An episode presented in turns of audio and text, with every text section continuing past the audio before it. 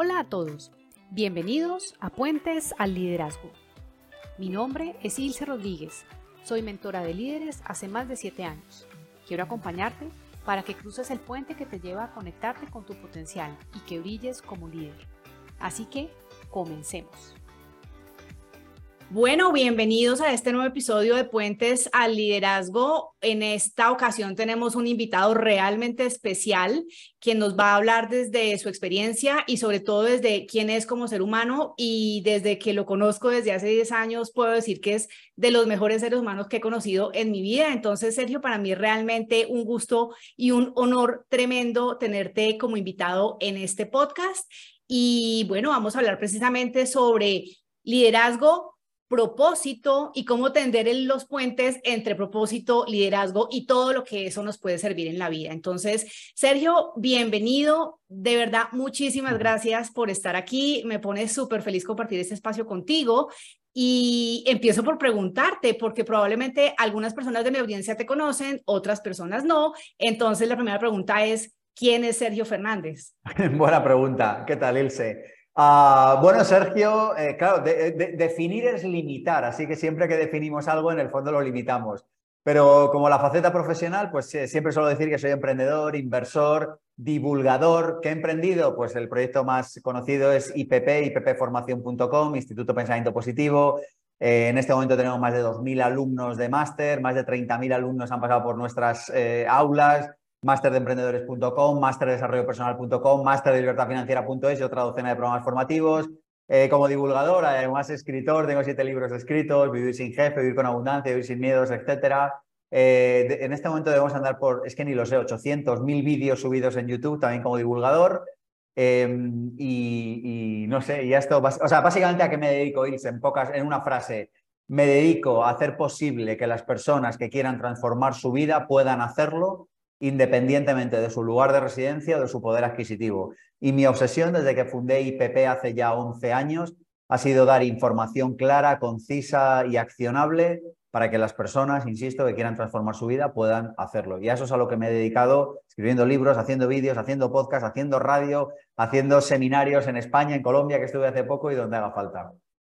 Wow, muchas gracias, Sergio. Y yo puedo dar fe de que es así. En efecto, eh, yo te conozco hace 10 años y leer tus libros, hacer tus programas formativos, estar en tus seminarios, conversar contigo realmente eh, me ha transformado la vida y para mí tú eres mi mentor, uno de mis mentores. De hecho, en este podcast yo varias veces hablo de mi mentor, las personas con las que aprendo y aunque no te ha nombrado antes, siempre te menciono como mi mentor, mi mentor. Entonces, realmente para mí, Sergio, es un honor eh, nuevamente que estés acá en este, en este podcast. Gracias, Ilse. Gracias. Gracias. Mm, y como estamos hablando precisamente de transformar la vida, de lograr lo que queremos, de lograr propósito, empiezo por preguntarte para ti, desde tu experiencia, desde tus aprendizajes, desde toda la información que sé que eh, sabes y compartes para ti, en últimas, ¿qué es propósito? ¿Qué es propósito?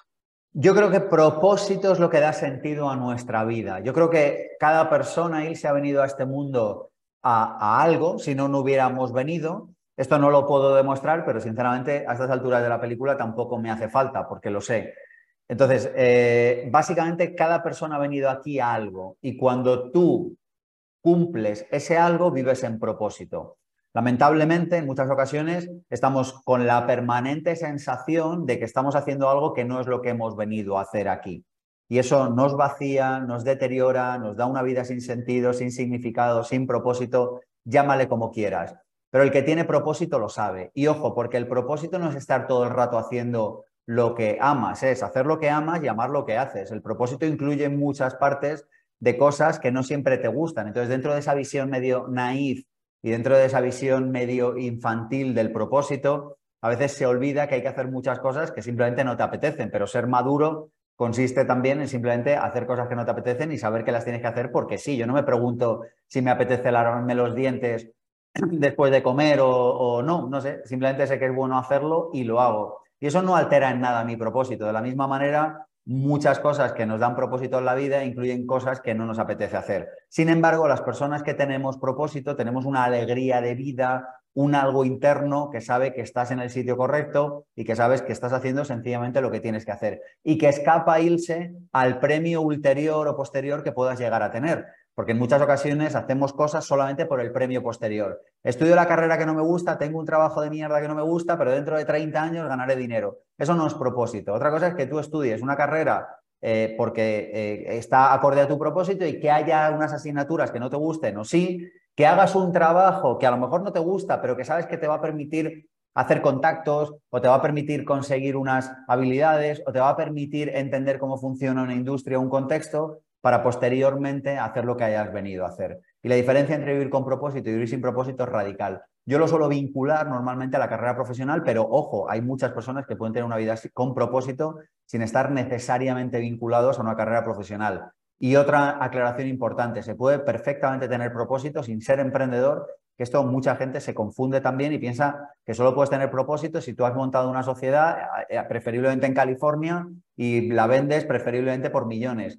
Pues no necesariamente, tú puedes vivir perfectamente en propósito en la tienda que está debajo de tu casa siendo eh, comercial o atendiendo a la gente. Fantástico, si tú estás sirviendo y estás ayudando, eso es propósito. El propósito para mí es la manera más óptima de poder servir y ayudar a los demás. Wow, eh, a mí me encanta lo que acabas de decir y me llamó mucho la atención la frase em, que dijiste, que también es incluso eh, amar esas cosas que a veces no te gusta hacer, pero que igual las tienes que hacer como parte de tu responsabilidad y de tu, y de tu camino en el, en el rol que tengas. Entonces, qué, qué, qué interesante ese concepto. Y también dijiste que, habla, con, que tú tienes tu propósito y eso me lleva a preguntarte cómo, cómo descubriste tú tu propósito, cómo te diste cuenta cuál era esa misión que tenías que era diferente a simplemente estar por ahí en la vida. ¿Cómo lo descubriste tú, Sergio? Yo te podría contar una película de Indiana Jones y decirte que hubo que hacer muchas cosas muy raras para descubrirlo, porque al ego normalmente lo que le gusta es eso, ¿no? ¿Ves? Es muy complicado, el de las gafas pudo y yo no, y tal. El propósito siempre está ahí y el propósito es solo uno, es servir y ayudar a los demás. Entonces, muchas personas dicen, pero a mí me encantaría encontrar mi propósito. Empieza por donde estés hoy, em, es que mi trabajo no me gusta, es que no me gusta hacer lo que hago. Genial. Intenta ser útil en el día de hoy y el propósito se irá mostrando. Entonces, esto no significa, insisto, que tengamos una visión, eh, no sé, mágica de la vida, o en el sentido negativo de la palabra mágico, en el que bueno, yo simplemente estoy y aparece. No, por supuesto que hay que acercarse y por supuesto que hay que aproximarse. Pero mira, en ese sentido, eh, me viene la metáfora ahora según hablo contigo, Ilse, es como la salud.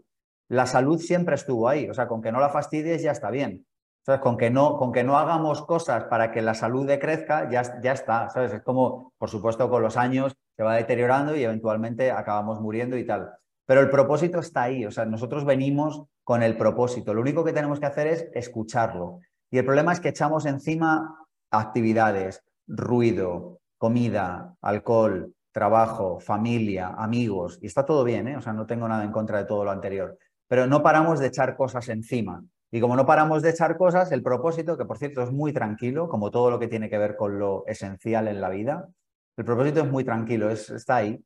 Dice, oye Sergio, que me gustaría, ¿qué tal? Y tú, no, es que voy a ir al cine, al teatro, y voy a estar en este trabajo que no me gusta 10 años, a ver si gano dinero y tal. Y el propósito dice, bueno, no quería molestar, pero ojo, porque el propósito vuelve. ¿eh?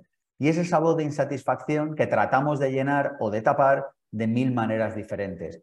Pero el que no escucha la llamada del propósito y solo escucha la llamada de la vida, eventualmente tendrá que hacer caso a la llamada del propósito. Entonces tú me preguntas, ¿cómo lo descubrimos? Respuesta, es que no hay que hacer grandes cosas. Lo único que hay que hacer es ponerte a servir y a ser útil de la mejor manera posible, cosa número uno, y el camino se irá dibujando. Y cosa número dos, preguntarte cómo puedes tú ser más útil en este mundo. Parece evidente que todos tenemos talentos que nos llevan más a un sitio o a otro. Y parece evidente que esos talentos hay que desarrollarlos también. El hecho de que a uno le haya dado la vida una tendencia que se le dé bien tocar el piano no significa que no se tenga que tirar 15 años ensayando para ser un buen pianista. Pero parece evidente que hay gente a la que le han dado una habilidad más para tocar el piano y otro para reparar coches. Bueno, pues las dos son igual de importantes en el planeta Tierra. Lo único que hay que hacer es escuchar y decir, ¿qué talento me ha dado la vida? Y aquí introducimos otro concepto. ¿Qué talento me ha dado la vida? Porque si yo pongo el talento en funcionamiento, podré ser más útil. Y aquí es donde la magia empieza a funcionar. Como el propósito va de ser útil, si yo utilizo las herramientas que me ha dado la vida para ser útil, parece que las cosas irán mejor, irán más rodadas. Y si no van más rodadas, es decir, si no me hago millonario mañana, por lo menos pasará una cosa, que es que seré millonario en abundancia hoy. ¿Por qué? Porque si a mí la vida me ha dado una habilidad para tocar el piano y yo hoy toco el piano, aunque suene mal, de alguna manera soy feliz tocándolo. Y si a mí me ha dado una habilidad para reparar coches, aunque hoy no sea el mejor mecánico de la ciudad, repararé una bicicleta, repararé el, triciclo de mi hijo, de mi sobrino, y, repararé cosas y luego después del triciclo repararé la moto y después de la moto el coche y después eso irá creciendo porque el propósito va creciendo.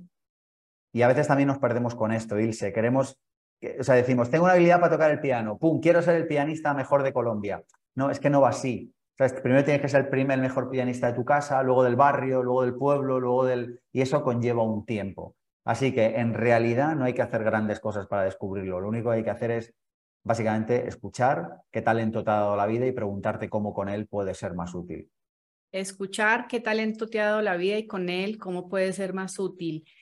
Eh, yo te escucho y para mí eso es música para mis oídos porque creo que es lo que ha pasado en mi vida en los últimos 10 años y realmente lo que acabas de decir lo, lo puedo compartir acá abiertamente contigo y con todas las personas que nos están viendo y nos están oyendo. Eh, eso es verdad, o sea, es verdad y es difícil de describir para mí, pero tú lo acabas de describir bastante claro, entonces realmente quienes crean que de pronto esto es algo muy lejano o es muy difícil, pues desde mi experiencia puedo compartir que es verdad. Y dijiste algo muy importante que es escuchar, escuchar eso del de talento, eso del servir, y también dijiste algo que me, me anoté acá y es escuchar incluso la voz de la, de la insatisfacción. ¿A qué te refieres con eso? ¿Y eso cómo tuvo que ver con encontrar tu propósito? Eh, cuando no estamos en propósito, hay algo dentro de nosotros que clamará porque sea escuchado. De hecho, eh, toda verdad ignorada prepara su venganza. Sea, entonces tú dices, no, yo no escucho esa vocecilla. No te preocupes, está preparando su venganza. Tardará un mes, tardará un año, tardará una década. Pero toda verdad ignorada prepara su venganza. A mí hay otra frase que me gusta mucho que dice que no se puede ser completamente feliz si no bajas al sótano a escuchar a los perros que están ladrando y por qué están ladrando. Es otra manera de decir, tú puedes estar en la tercera planta y tú, no, aquí yo veo unas vistas maravillosas y tal, pero hay una cosa ahí abajo que dice, hay unos perros ahí ladrando. Eso va a dar problemas antes o después. A eso me refiero con escuchar la insatisfacción, con mirarla de frente, con atrevernos a contarnos verdad, a decir, puede que hoy no me guste el trabajo que tenga, puede que hoy no tenga la empresa que quiero tener, puede que hoy no tenga claridad, todo eso está bien. Si te cuentas verdad, todo eso está bien. El problema viene cuando no te cuentas verdad. El problema viene cuando, o sea, si tú tienes un trabajo que no te gusta y te cuentas verdad, no hay ningún problema, porque eso ya es conciencia y empiezas a entrar en acción. El problema viene cuando, bueno, de, hecho podría venir de dos maneras. El problema viene cuando no lo escuchas o cuando lo escuchas y de manera reiterada no haces nada. Porque a veces hay que dejarlo sentir un rato antes de entrar en acción. Pero si yo, pero, Sergio, una década es dejarlo sentir, no, eso ya es holgazanear, eso es ser un zángano. pero hay veces que como, bueno, ya sé que no es mi sitio este, pero me toca escuchar y voy a ver por dónde entro en acción. Pero si yo me cuento verdad, no hay ningún problema. De hecho, cuando uno se cuenta verdad y no está bien, eso normalmente suele ser un revulsivo para entrar en marcha. Y yo creo que eso nos ha pasado a muchos. Oye, esta situación no me gusta, está genial, la voy a cambiar. Pero me cuento verdad y digo que no me gusta, porque si no me cuento que no me gusta, me quedo ahí. Y esto, Ilse, es un problema enorme que tenemos socialmente. ¿Por qué? Porque nos quedamos en la zona de confort, lo que yo llamo eh, eh, bueno, hay como tres zonas, o sea, está la zona de la irresponsabilidad, la zona de la responsabilidad y la zona del compromiso. En la zona de la irresponsabilidad te van mal las cosas y espabilas. Eres irresponsable, no haces ni lo que hay que hacer. En la zona de responsabilidad es la zona donde hay muchos problemas, porque como haces lo que hay que hacer, tienes que ir a un trabajo a las nueve y vas. Te tienes que ir a las cinco y te vas a las cinco y un minuto. Te piden que limpies diez platos y limpias diez platos. Pero ahí nos quedamos fundidos durante años. Donde sucede la magia, ahora buena, es en la zona del compromiso, que es esa zona donde te piden que limpies 10 platos, limpias 14, o limpias 10 y propones una mejora. Te piden que estés de 9 a 5 y un día estás de 9 a 4 y te vas porque no tienes nada que hacer, pero si al día siguiente hay que quedarse de 9 a 9, te quedas de 9 a 9. Y ahí es donde empieza a suceder la magia. Entonces, el problema es que a veces nos quedamos fritos en la zona de responsabilidad. Esa zona en la que estás bien, en la que estás cómodo, en la que las cosas más o menos van bien, pero en la que no hay magia, en la que no hay esa cosa como de que te gusta estar. Y ahí es donde está fundida muchas personas. Porque la zona de irresponsabilidad, como no ganas dinero, como te despiden, como tienes problemas, como tu empresa va mal, como tus clientes protestan, más o menos ahí te acabas despertando, te acabas dando cuenta que hay que cambiar algo. El problema viene en la zona de responsabilidad. Nada que admirar, nada que criticar. Entras en un restaurante, pides un café, te ponen un café y ya está. Te ponen el café y te vas. Nunca jamás te vuelves a acordar de la cara del que te ha puesto el café. Y el del que le han puesto el café y te lo ha puesto bien, no entiende por qué no asciende, por qué no tiene una cafetería, por qué no gana más dinero. Y la respuesta es porque no hiciste más que lo que aquello por lo que tú te creías que te pagaban. Yo esto muchas veces lo digo, digo, si tú te crees que te pagan por hacer X y tú haces X, te vas a quedar ahí de por vida. Mm. Ya, pero es que me pagan por hacer X, me pagan por poner un café. Usted ponga el café, sonríe, acuérdese de, de lo que toma ese señor, de si pide un croissant y está duro, dígale que no tome el croissant y dígalo en voz baja, aunque luego su jefe le regañe, pero que el señor no se tome el croissant. Y entonces un día, no se sabe cuándo, sucede la magia. Entra ahí un señor que de repente es inversor y te pide que le pongas una cafetería o te lleva a otro sitio, te hace gerente, sucede la magia. Y este es el problema, que nos quedamos en una zona en la que no nos contamos verdad y terminamos quedándonos ahí al cabo de los años, simplemente porque estábamos cómodos. Y en tu caso, ¿cuál fue la incomodidad que te hizo alinearte con tu propósito de divulgar el desarrollo personal, profesional y, ser un cambiador del mundo, como digo yo? O sea, ¿cuál fue la incomodidad que te llevó a tomar esa decisión, a salir de esa, de esa zona de responsabilidad, pasar a la zona del compromiso? Pasaron varias cosas. La primera es como que de alguna manera yo nunca he entendido muy bien cómo puede estar el mundo tan loco. Y esto que puede sonar un juicio presuntuoso, de verdad que lo digo con la máxima humildad, pero es como, o sea, yo miro a la calle y digo, aquí no me cuadra nada no me cuadra ni la manera en la que vivimos, ni la manera en la que nos relacionamos, ni la manera en la que nos alimentamos, no me cuadra nada. Entonces ahí había como una incomodidad de decir, ¿qué hago yo en este planeta tan raro donde no entiendo que funcione nada? Eso por un lado. Y luego, por otro lado, lo que a mí respecta era como, ¿cómo puede ser que yo sea tan listo, pero a la vez sea tan pobre? O sea, había una cosa también de decir, joder, pero ¿cómo puede ser que yo no pueda, o sea, ¿cómo puede ser que yo tenga problemas en, en las cosas cotidianas de quiero volver a casa y tengo que mirar el precio de un taxi porque no me puedo permitir un taxi. Y a mí eso me parecía una anomalía, de verdad, pero no por ir de listo ni de, ni de guay ni de nada. Era como, joder, vale, yo trabajo un montón, me entrego un montón. Joder, pues si tengo que coger un taxi porque llego antes a casa, joder, pues a mí no me apetece estar mirando el precio de un taxi. Y para esto no hay que ser millonario, ¿eh? o sea, tampoco estoy hablando de eso. Pero había como esa incomodidad de decir, joder, yo porque vivo en una casa tan pequeña y tan cara en un barrio que ni siquiera es tan guay del centro de Madrid que, está, que por cierto está bien, ¿eh? o sea, que, que, había personas que me decían, oye, a mí me gustaría vivir en el centro, yo vivo a 80 kilómetros. Bueno, pues yo vivía en el centro, que está muy bien, pero es verdad que vivía en una zona relativamente mala y en una casa que era, pero, pero exigua, o sea, es que tenía veintipocos metros útiles, esa es la verdad, un cuarto interior sin ascensor. No es ningún drama, no pasaba hambre, hay situaciones peores en el mundo, yo soy capaz de darme cuenta de eso. Pero a mí me parecía una anomalía, era como, yo creo que los seres humanos merecemos más. Yo creo que las personas merecemos mucho más de lo que, por cierto, de la media en la que está viviendo el planeta Tierra. Mm. Entonces, si uno cree eso, lo primero que tiene que hacer es dar ejemplo. La mejor manera de ayudar a los pobres es dejar de ser uno de ellos. Lamentablemente, la pobreza es un negocio fascinante para muchas de las clases políticas que nos gobiernan y fascinante para muchas empresas o muchas grandes empresas que gobiernan el planeta Tierra. Entonces, como no interesa que deje de haber pobreza, porque mucha gente vive de que otros sean pobres, pues eh, eso está muy bien, pero a mí no me convencía ese plan. Vamos, no es que esté muy bien, entiéndeme, es como, vale, eso es así, genial, yo, pero yo no quiero formar parte de esa, de esa película. Entonces, para mí la incomodidad era doble, era como por un lado decir, ¿por qué hay tanta buena información en este mundo y la mayor parte de la gente no la conoce? Que eso, con lo que arranqué IPP hace años, sigue estando hoy en cada una de mis células y cada vez que descubro algo, digo, pero esto la gente lo tiene que conocer, eh, ¿por qué mis alumnos no saben esto? ¿Por qué no sé? Hay una cosa dentro de mí que es como de divulgador. ¿Por qué? Pues no sé, igual que otro tiene una cosa de médico y otro tiene una cosa de reparar coches, que decíamos antes. Da igual. Es igual de importante un propósito que otro. Hace falta que se reparen los coches, hace falta que se divulgue la información, hace falta que alguien los corte el pelo. Es, todos los propósitos son igual de importantes. Lo único que tienes que hacer es conectar con el tuyo. Y esas fueron mis dos incomodidades. Por un lado, el no entender el mundo, por otro lado, el decir, oye, me he cansado de ser pobre. Ya está, esa es la realidad. Wow. Y eso me lleva a conectar precisamente con el tema de este podcast y es como el hacerse cargo desde el punto de vista de liderazgo, es decir, no esperar a que alguien haga algo por ti, sino tomar tú la iniciativa.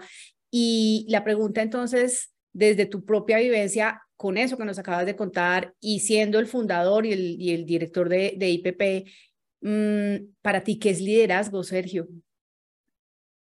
Hacer lo que tienes que hacer, hacer lo que sabes que tienes que hacer, aunque nadie te mire. Hacer lo que sabes que tienes que hacer cuando nadie te está mirando. Por cierto, eh, nadie te va a pedir nunca que hagas lo que tienes realmente que hacer. Esto es un concepto que pocas personas se dan cuenta. Lo que realmente tienes que hacer, nadie te lo va a pedir. Lo que realmente. Lo que realmente, no lo que tienes que hacer. O sea, si yo tengo que llevar a mi hijo a comer, pues alguien me lo pedirá, o mi hijo llorará y hasta que se desespere y le dé comida, o alguien o mi pareja me lo pedirá, no se pasará algo. Pero digo, lo que realmente, o sea, la buena educación a tu hijo, el sacar un proyecto que realmente cambia tu vida profesional, el hacer esa, esa milla extra de deporte que es la que te mantiene en forma, eh, que es la que realmente a medio o largo plazo te da un, extra de energía.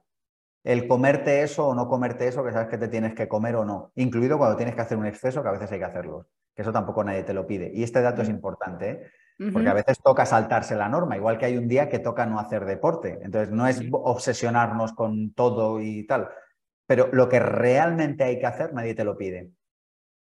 Y eso es esto es muy importante ¿eh? porque de repente, o sea, claro, si irresponsabilidad, responsabilidad, compromiso. En irresponsabilidad te lo piden. Como no haces lo que tienes que hacer, alguien se molesta a tu alrededor y te lo dice, te despide, te dan, te regañan, un amigo te echa la bronca, lo que sé. En responsabilidad nadie te pide que hagas el extra de lo que realmente tienes que hacer para llegar a compromiso. Eso es el liderazgo. A, mí nadie, a, mí nadie, me ha pedido que escriba siete libros, nunca, nadie, jamás. Ni siquiera tú, entiéndeme, que ¿sabes? Pero que está bien además, ¿eh? Pero que tú no me llegas y me dices, Sergio, ¿has escrito tu próximo libro? ¿Has hecho tu próximo programa formativo? Nadie te lo dice. Tú me, me, me protestarías si yo quedo contigo y no asisto a esta cita. Y con razón. Me protestarías si yo me comprometo contigo con un curso y no aparezco. Y con razón. Pero, pero no me protestas si yo no creo un curso nuevo. Así es. Sí, clarísimo. Y entonces, eso me lleva a conectar el, punto del, propósito. ¿De qué manera esto de eh, tu definición de liderazgo que me ha dejado acá, como dicen ustedes, flipando, eh, cómo se conecta esa definición de liderazgo con propósito? Hacer lo que tienes que hacer todos los días para sacar tu propósito adelante. Fíjate qué buena pregunta. Muchas personas, entre las cuales me incluyo muchos días, ¿eh? que tampoco, pero de repente tú haces tus 5, tus 8, tus 14 horas, las que tú decidas, Imagínate que estás en un trabajo incluso con propósito, pero tú tienes que salvar todos los días o todas las semanas un rato para empujar que el propósito siga avanzando, porque es fácil quedarse en la ciénaga de las tareas diarias. Y a mí me pasa muchos días, ¿eh? incluso que tengo una, una, agenda cuidada con, bueno, en fin, eh, si quieres otro día hablamos de gestión del tiempo, pero aún así muchos días la ciénaga de las tareas se lo come, porque de repente una reunión que iba a ser media hora es una hora, porque de repente habías quedado con alguien y llega tarde, porque pasan cosas. En el día a día, luego la vida es. Entonces, el liderazgo y el propósito para mí se vinculan en tanto que tú tienes que estar empujando todo el rato para que tu propósito salga adelante. Hay un concepto que es importante, que es ofrecer resistencia. Ofrecer resistencia es hacer lo que no te apetece hacer, pero como que tienes que empujar. Es como que tienes que meterlo a veces en la agenda casi como a trompicones casi como molestando, casi como, como que no apetece o no cabe, ¿sabes? Eso es el liderazgo, eso es hacer lo que tienes que hacer cuando nadie te ve. Si tú dices, yo voy a montar un, sigo con el ejemplo, un taller de coches o voy a escribir un libro o voy a tocar el piano, pues tendrás que sacar un rato todos los días o todas las semanas como mínimo para empujar ese propósito. Oiga, yo de lunes a viernes no me da tiempo a ensayar piano, estoy liadísimo, que genial, madruga el sábado y madruga el domingo y sacas un rato esas pequeñas horas que le vamos sacando al tiempo, al cabo de una vida, al cabo de 5 o 10 años, por cierto, se empieza a ver ya una diferencia espectacular. El primer año igual no se ve ninguna diferencia, pero al cabo de los años empieza a verse una diferencia espectacular. Y ese es el trabajo de resistencia que pocas personas les apetece hacer, porque como no ofrece un, un beneficio a corto plazo, no nos apetece hacerlo. ¿Y qué tanto eso que acabas de decir crees que genera que muchas personas estén voy a usar una palabra que no sé si me la entiendes, como acomodadas en sus trabajos, porque hay muchas personas que están ahí y como que no, no ven la posibilidad de que ocurra algo en el mediano o largo plazo, entonces mejor no hacen nada. Ahí bueno, claro, pero, es que, pero es que eso, vamos a ver, Es que el problema es que somos cortoplacistas, Ilse. O sea, el tema es que los cambios importantes se ven siempre en el medio y en el largo plazo. Entonces, en vez de buscar ahorrar e invertir a largo plazo, buscas la lotería o buscas las apuestas o buscas el pelotazo en una criptomoneda. En lugar de buscar comer bien a largo plazo, buscas la palabra dieta o buscas la palabra la pastilla mágica o buscas el no sé qué, etcétera. Entonces, en lugar de construir una carrera profesional a largo plazo, buscas el cambiarte mañana y que te suban el sueldo un 10%, que está muy bien, por cierto, pero que, y si hay que cambiarse, hay que cambiarse, pero que en lugar de construir una carrera a medio largo plazo, buscas ir dando saltos y trompicones. Y esto está inventado. Si es que recto y estrecho es el camino. Si es que no hay atajos. Yo esta frase es una frase que utilizo mucho. Y como siempre, eh, bueno, sí, siempre, pero muchas semanas o muchos meses hay personas que me proponen atajos o que me explican atajos que les han pasado, yo siempre digo lo mismo, digo, no hay atajos. Si es que no existen los atajos. Lo que hay que hacer es lo que hay que hacer. Lo puedes hacer o lo puedes no hacer y en ambos casos, por cierto, está perfecto. Pero si quieres llegar a determinados sitios, no hay atajos. Entonces muchas personas se acomodan porque buscan el atajo o buscan no hacer nada, pero el camino es recto, es estrecho, se sabe lo que hay que hacer. Sergio, pero es que me pagan muy poco, es que tú no entiendes, mi jefe es un cutre tu jefe es un cutre y te pagan poco, lo mejor que tienes que hacer es empezar a entrenarte a trabajar ya bien para cuando te cambies de esa empresa estar preparado para que en la siguiente puedas ascender.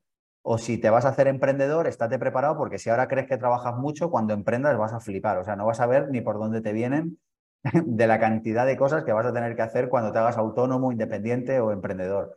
Entonces es como, claro, me pagan poco, trabajo poco. Y la lógica eh, parece, es una lógica, pero es justo al revés. Es, te pagan poco, trabaja el doble. Y claro, mucha gente aquí dice, claro, este lo dice porque es un empresario, explotador y tal. No, no, que no tiene que ver con eso. Si estoy hablando de que te vaya bien a ti. Porque si te pagan poco, la única manera que vas a hacer de que te paguen más o de que te vayas a otra empresa es trabajando el doble. Entonces, si te pagan 10 y tú trabajas 10, no te vas a mover de ahí. Porque además tendrás cara de agriado. Pero si tú te pagan 10 y trabajas 20, o te pagan 20 o te vas a otra empresa con la gorra. Te vas fácil a otra empresa, te haces autónomo, te haces independiente, pasa algo. No sé qué, pero pasa algo. Pero yo no soy adivino, entonces no sé qué puede pasar, pero va a pasar algo, porque es que es insostenible que tú trabajes 20 y te paguen 10. Eso es insostenible. Y como es insostenible, eso acaba por saltar por algún sitio. De alguna manera se aplica acá el tema como de la desequilibrar la vida, ¿no? O sea, cuando tú trabajas más, cuando tú te comprometes más, cuando tú das más de la milla extra, eh, desequilibra la vida y al final termina pasando algo, que según en uno de tus libros tú hablas de eso, es como la ley, al final la vida termina compensándote lo que hagas de más. Y creo que esto es un concepto muy valioso para las personas que trabajan por cuenta ajena, que muchas veces no se sienten del todo a gusto, que no disfrutan ciertas cosas, que no les gustan ciertas, ciertas tareas, que hablan de su jefe porque A, B o C y se quedan en un estado como de queja. Y entonces ahí ya no desequilibran. Claro, el tema es que es la ley del equilibrio. La ley del equilibrio dice que en la vida todo tiende a compensarse. No sabemos de quién, no sabemos cómo y no sabemos cuándo. Y esto es muy importante entenderlo. Porque como no sabemos quién, será en tu empresa o será en otra. No sabemos cuándo, será en un mes o será en una década. Y no sabemos cómo, será que te suben el sueldo, será que te ascienden, será que cierra tu empresa y te hacen director de otra, será que te haces emprendedor, no lo sabemos. No sabemos ni quién, ni cómo, ni cuándo. Y esto es muy importante entenderlo. Pero una vez que entiendes esto, dices, si yo desequilibro, llega un momento en el que eso se tiene que corregir. Entonces, claro, si a ti te pagan 10 y tú trabajas 20, será muy raro que en tu empresa no te acaben pagando más. Pero también podría pasar, ¿eh? Puede pasar. Entonces no pasa nada, porque tú tienes la conciencia tranquila, tú estás en paz, tú estás en calma. Entonces tú vas a tu jefe y le dices, oiga, yo trabajo 20 y usted me paga 10. ¿Me puede usted pagar un poco más? No, no puedo. Eso es maravilloso, porque ahora le presento mi dimisión me voy a otro sitio, vaya buscando a alguien, tú siempre te vas con buenas maneras, haciendo todo bien, la vida es muy larga, entonces te vas muy bien y tú presentas tu dimisión y dices, yo me voy mañana a otro sitio, porque yo con lo que trabajo tengo claridad de que puedo encontrar en otro sitio. Aquí mucha gente me dice, pero es que no tengo claro si voy a encontrar en otro sitio, es que hay mucha gente que hace lo mismo que yo, digo, entonces mejor cobra 10, quédate callado, perfil bajo, porque si no lo tienes claro, eh, si no lo tienes claro es que lo mejor que puedes hacer es quedarte donde estás. Entonces, esto a veces cuento la anécdota, tenía un cliente de coaching hace muchísimos años que me acuerdo que me decía, es que todavía me acuerdo de la cifra, me decía, claro, es que soy ingeniero y mi jefe me paga 3.000 y los ingenieros deberíamos cobrar 5.000 y yo, pero tú estás seguro que tú haces ese trabajo y yo, sí, estoy completamente seguro que yo debería cobrar 5.000 y claro, en mi empresa los ingenieros pagan 3.000, un rollo. Digo, mira, hagamos una cosa. Digo, tú mañana montas una empresa de ingeniería, contratas tres ingenieros o cuatro y empiezas a hacer ese trabajo y les pagas 5.000, pero ya desde el día uno. Digo, porque claro, si un buen ingeniero hace ese trabajo y tú conoces buenos ingenieros, mis compañeros son todos la hostia y yo también y somos muy buenos. Digo, pues asunto solucionado. Digo, tú mañana montas una empresa de ingeniería y empiezas a pagar 5.000, pero ya el día uno, o sea, porque de lo buenos que sois antes de que te los quiten. Y él me queda así, dice, pero yo cómo voy a hacer eso. es que le salió del alma.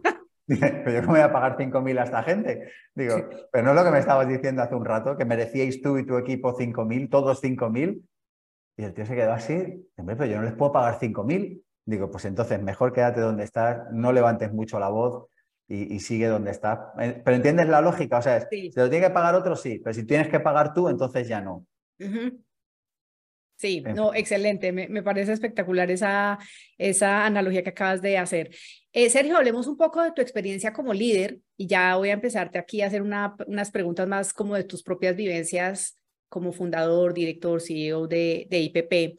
Em, ¿Cuál ha sido para ti el mayor reto como líder de IPP? Yo creo que mi mayor reto no dista mucho del de la mayoría de los emprendedores, empresarios, eh, o inversores, o como... El reto siempre es igual, es la gente.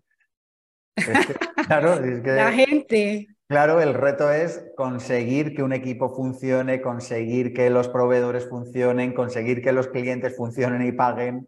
El reto siempre son las personas y lo fácil es la tecnología. Lo fácil, entiéndeme, que a mí me costó hacer el cambio tecnológico lo suyo pero que en realidad dices, bueno, pues tecnología o habilidades o no sé qué, pues lo acabas aprendiendo.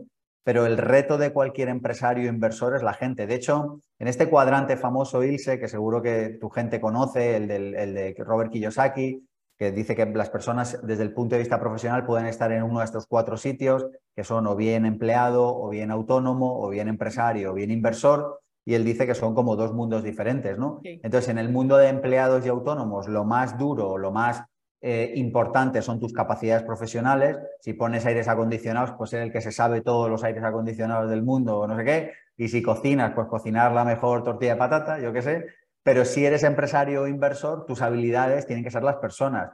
Ser el empresario que eres capaz de contratar a la persona que mejor aires acondicionados pone o al cocinero que mejores tortillas de patata hace y saber cuánto hay que pagarles y qué días se tienen que ir de vacaciones, etc. Y como inversor ya no te cuento, es en realidad solo seleccionar personas. Así que eh, en eso no me diferencio, no soy mucho más diferente del, del, promedio y en realidad el reto es siempre el mismo, es, es, conseguir generar un equipo, que las cosas funcionen, etc. ¿Y cómo lo has logrado? Porque yo que acabo de hacer parte de estar en, en, un equipo que formamos para el evento aquí en Bogotá, vi eh, pues el efecto de tener un equipo que tiene claro y que logra y que se cohesiona y demás. Y eso en el fondo pues ocurre por las personas que estaban liderando ese, ese equipo, en este caso pues Vanessa, pero eso en el fondo tiene que ver contigo. Entonces yo lo puedo decir como espectadora y como coequipera que fui, pero la pregunta para ti es cómo lo has logrado, porque yo veo que funciona y conozco personas de IPP y me comunico con ellos y el servicio que prestan es espectacular. ¿Y cómo crees que tú has logrado que eso ocurra? Las mejores personas haciendo con excelencia todo lo que hacen, que es desde, desde mi mirada lo que ocurre con ustedes. Eh, me alegro de que lo digas, yo también lo pienso así. Yo creo que si fuéramos músicos seríamos los Rolling Stones, o sea, es una cosa como que te dice una cosa, está hecha, está no sé qué. Mira, yo hace un tiempo llegué a una conclusión, no sé si acertada o equivocada, que es, yo voy a proponer cómo creo que se tienen que hacer las cosas, pero voy a dejar que las personas las hagan a su manera, siempre y cuando tengamos claros unos, una serie de valores. Eh, el valor de la mejora constante, el valor del servicio, eh, el valor de la atención al detalle, el valor de la lealtad y el resto de los valores de IPP. Entonces, si yo veo que se respetan los valores, yo desde ahí, pues si a veces acertamos y a veces equivocamos, igual que yo, ya está, es que yo a veces acierto y a veces me equivoco y no pasa nada. Pero mientras se hayan hecho las cosas bien, o sea, yo pongo más el foco en que las cosas se hayan hecho bien que en el resultado. Entonces yo creo que esto, no lo sé, tendrías que preguntarle al equipo, pero creo, o me gustaría pensar que de alguna manera quita presión y pone más el foco en lo que hay que ponerlo, porque es como hagamos las cosas bien y si hacemos las cosas bien, los resultados terminarán siendo buenos. Si solo ponemos el foco en el resultado, probablemente nos perdamos el, proceso. Entonces, eh, pues con respecto a esto, pues yo cuando empecé a hacer seminarios eh, eh, me di cuenta de una serie de cosas. un día las sistematicé de aquella manera, porque ha evolucionado mucho esto en los últimos años, y desde entonces es, mira, este es tu proyecto, esto es lo que tú tienes que hacer, tú eres jefa de este área, encárgate de esto siguiendo estos valores y estos principios de la mejor manera posible, toma todas las decisiones que quieras, si te quedas atrancada en alguna me avisas, pero toma todas las decisiones que quieras tomar, cuantas menos me preguntes mejor, y entonces de alguna manera generas un sentimiento eh, de ownership, o sea, un sentimiento como de propiedad de tu, de tu área. Y yo te puedo prometer, vamos, le puedes preguntar al equipo, que yo me meto muy poco en lo que hacen, muy poco. Porque es que a mí no me gusta que se metan en lo que yo hago, ¿sabes? A mí no me gustaría que nadie me estuviera diciendo, ¿y qué le has contestado, Ilse? ¿Y qué le has dicho? ¿Y cuánto te has tirado? Digo, no sé, si a mí no me gusta que se metan en lo que hago, ¿por qué me voy a meter yo en lo que hacen los demás? Entonces, en lo que sí que me meto es en que se sigan los valores IPP, en que se atienda bien al cliente, en que estemos siempre al servicio. Para mí el valor fundamental de IPP es el servicio. Yo siempre lo digo, digo, tú haz que la gente esté bien, aunque, aunque, aunque yo no esté bien. Si yo como CEO no estoy bien, pero el cliente está bien, a, a medio o largo plazo todo estará bien. Entonces hacemos cosas que a veces son poco rentables, hacemos un montón de cosas que a veces son poco empresariales, pero a cambio en el global la cosa termina funcionando. Y de hecho en IPP es que hay magia. O sea, yo, yo soy capaz de darme cuenta de que pasan cosas con los clientes, con los proveedores, pasan cosas que no pasan en otros sitios. Y, bueno, no sé, yo creo que es como la vida. Si tú estás al servicio, si tú estás desde un amor verdadero, si estás desde hacer las cosas de verdad para, para ser útil, eso acaba generando magia. No deja de haber problemas, no deja de haber líos que solucionar, no dejan de pasar cosas todos los días, es decir, todo eso sigue pasando, pero se va solucionando y, las cosas terminan funcionando.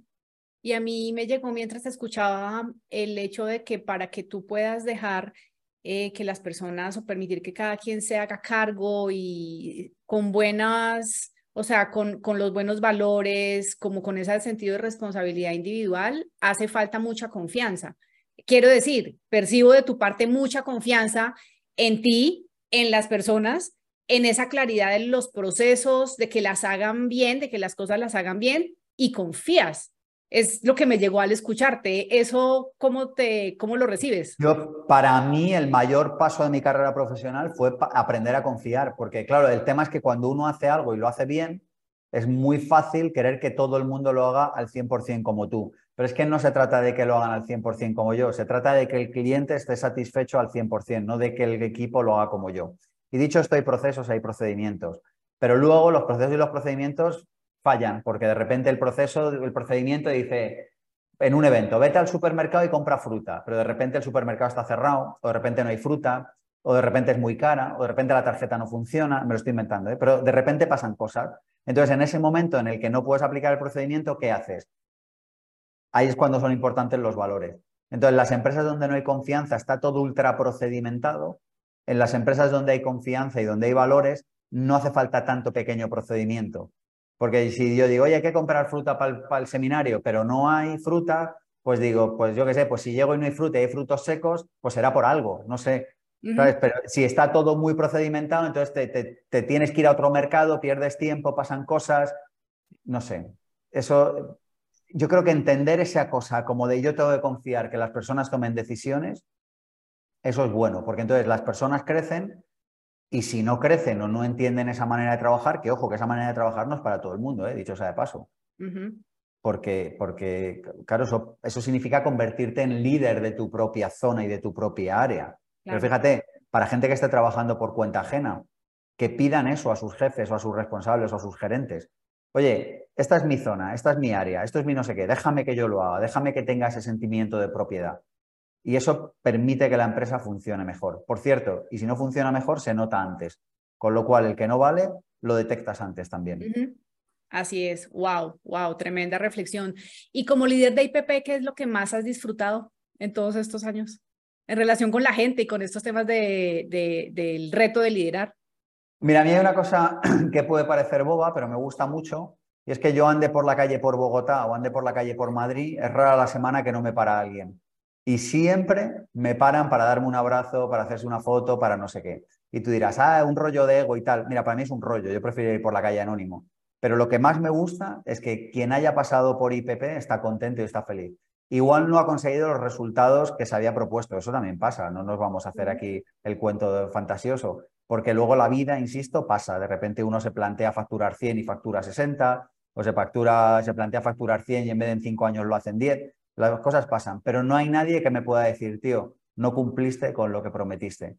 Ni a mí ni a nadie del equipo. Y eso a mí me gusta mucho. Es una cosa como, como de verdad que digo, estoy contento con eso. ¿Sabes? Incluso el que me llega, que a veces pasa y me dice, me propuse emprender en tres años y no lo logré y tardé cinco y esto fue un desastre y esa herramienta que me propusisteis a mí no me funcionó, que a veces pasa, ¿eh?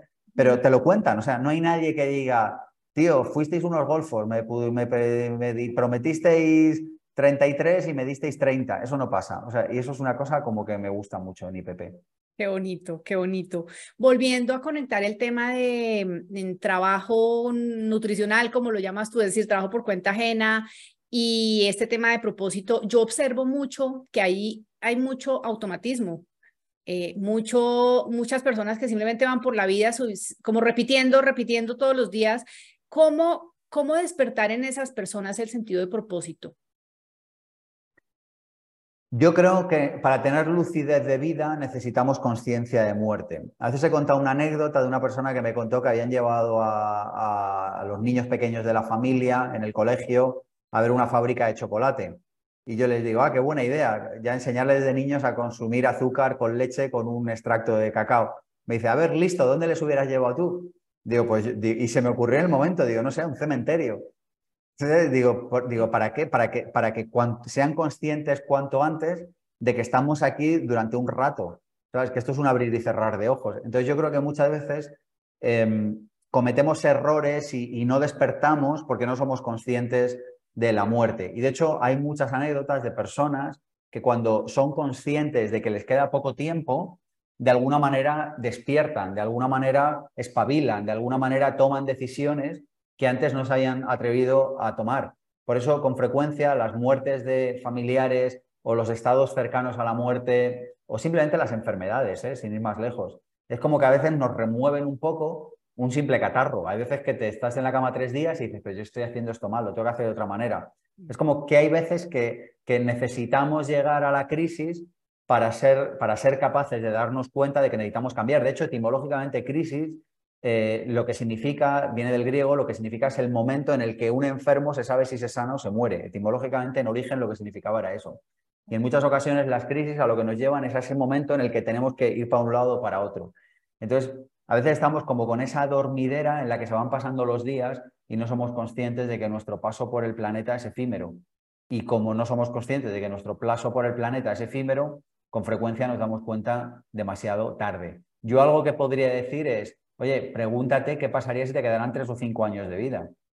pregúntate qué harías. ¿Seguirías haciendo lo que estás haciendo? ¿Lo harías de otra manera? Eh, ¿Te cambiarías? ¿No cambiarías? No sé, yo creo que es como una buena pregunta. Esa cosa como de me podría morir hoy a gusto. Hombre, siempre se nos quedan cosas, siempre se nos quedarían cosas por hacer. Pero una cosa es, yo qué sé, es como cierran una fiesta o cierran el parque de atracciones y dices, bueno, me hubiera tirado tres veces más por la montaña rusa, pero me he tirado dos, está bien. Bueno, te vas contento. Otra cosa es, cierran el parque de atracciones, hostia, no me he tirado nada. Y a veces yo creo que en la vida nos pasa eso, ¿no? Que es como que, que nos damos cuenta tarde de que hemos estado en el parque de atracciones y no hemos usado ninguna atracción, ¿no? Pues yo creo que es un poco eso.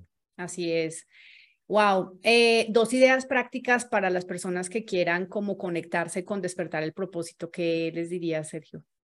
Encuentra qué talento te ha dado la vida y qué puedes y debes poner a disposición de los demás, porque para empezar ni siquiera es tuyo, es una franquicia de Dios en la tierra, es un alquiler de la vida a tu nombre, es, una herramienta que te han prestado para que la uses, ni siquiera es tuya. Es que en mi opinión ni siquiera nosotros tenemos el derecho a no usarla. Esto es una opinión muy personal, pero si me preguntas, esta es mi opinión. Entonces yo te diría, pregúntate cuál es tu talento, pregúntate qué don te ha dado la vida y sale ahí fuera, cómete la vida a cucharadas, gózalo, porque cuando lo usamos nos lo pasamos bien, que es que esta es otra. ¿eh? Es que estamos ya tan desconectados de nosotros mismos que no nos damos cuenta de que cuando hacemos lo que hemos venido a hacer, lo disfrutamos Insisto, incluso cuando hay días malos, cuando hay problemas, cuando un cliente no te paga o cuando pasan las mil cosas que pasan en la vida.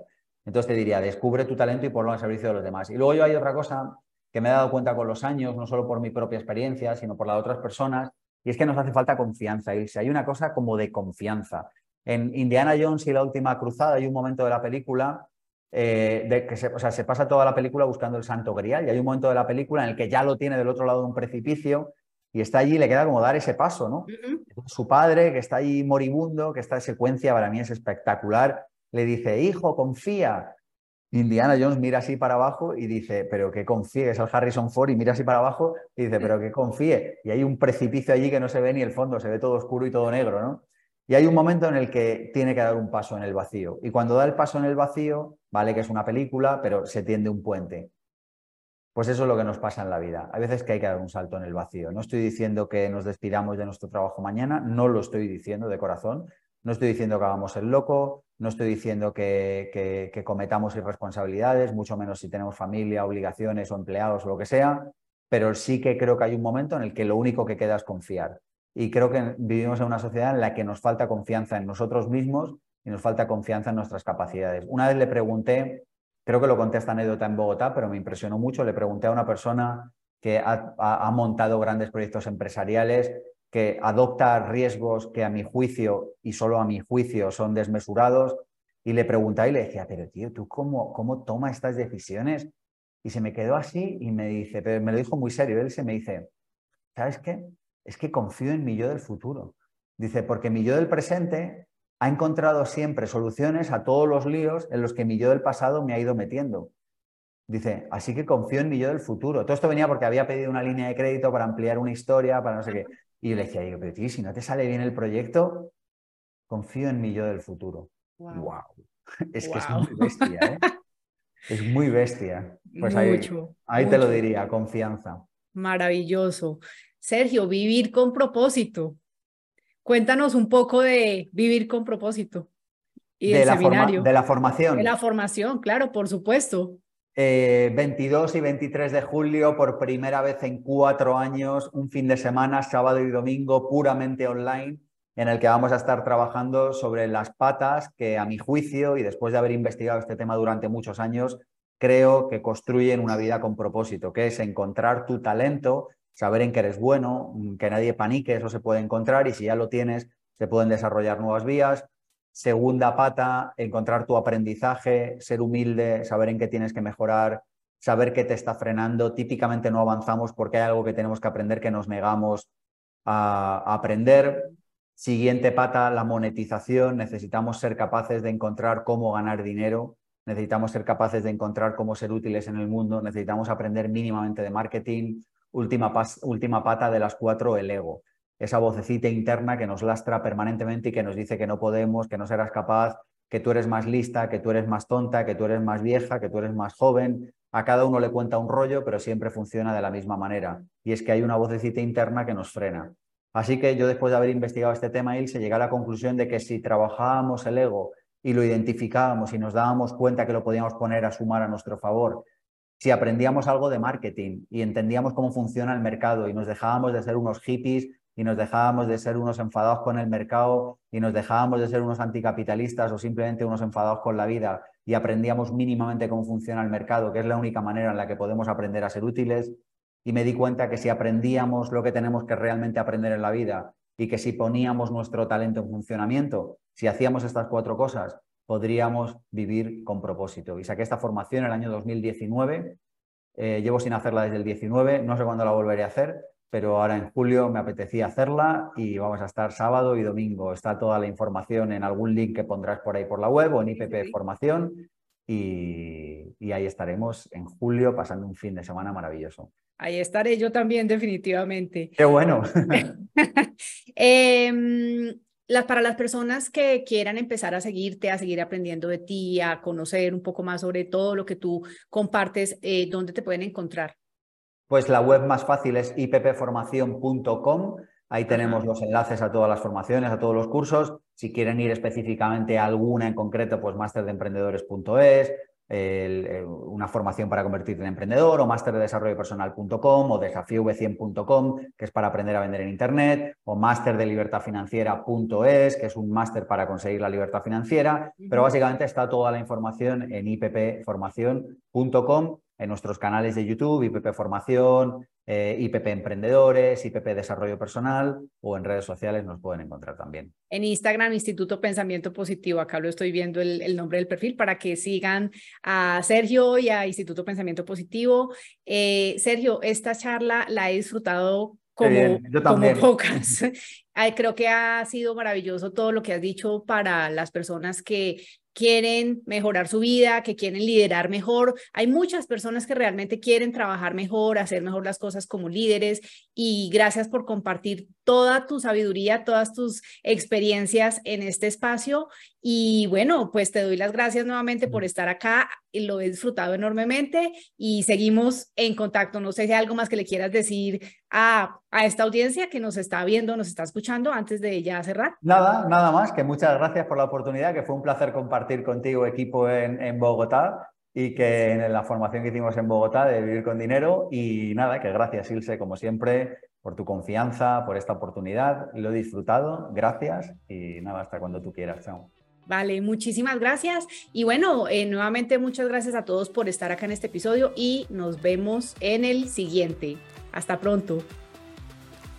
Muchas gracias por escuchar mi podcast y permitirme acompañarte en este tiempo que has destinado para tu crecimiento personal y profesional. Espero de corazón que te sirva para que seas el protagonista de tu propio liderazgo disfrutando del camino. Te invito a conocer y a usar el liderómetro, un test para identificar en qué aspectos poner el foco a fin de potenciar tu liderazgo. Lo encuentras en ilcerodríguez.com slash liderómetro. Te espero en el siguiente episodio. Hasta pronto.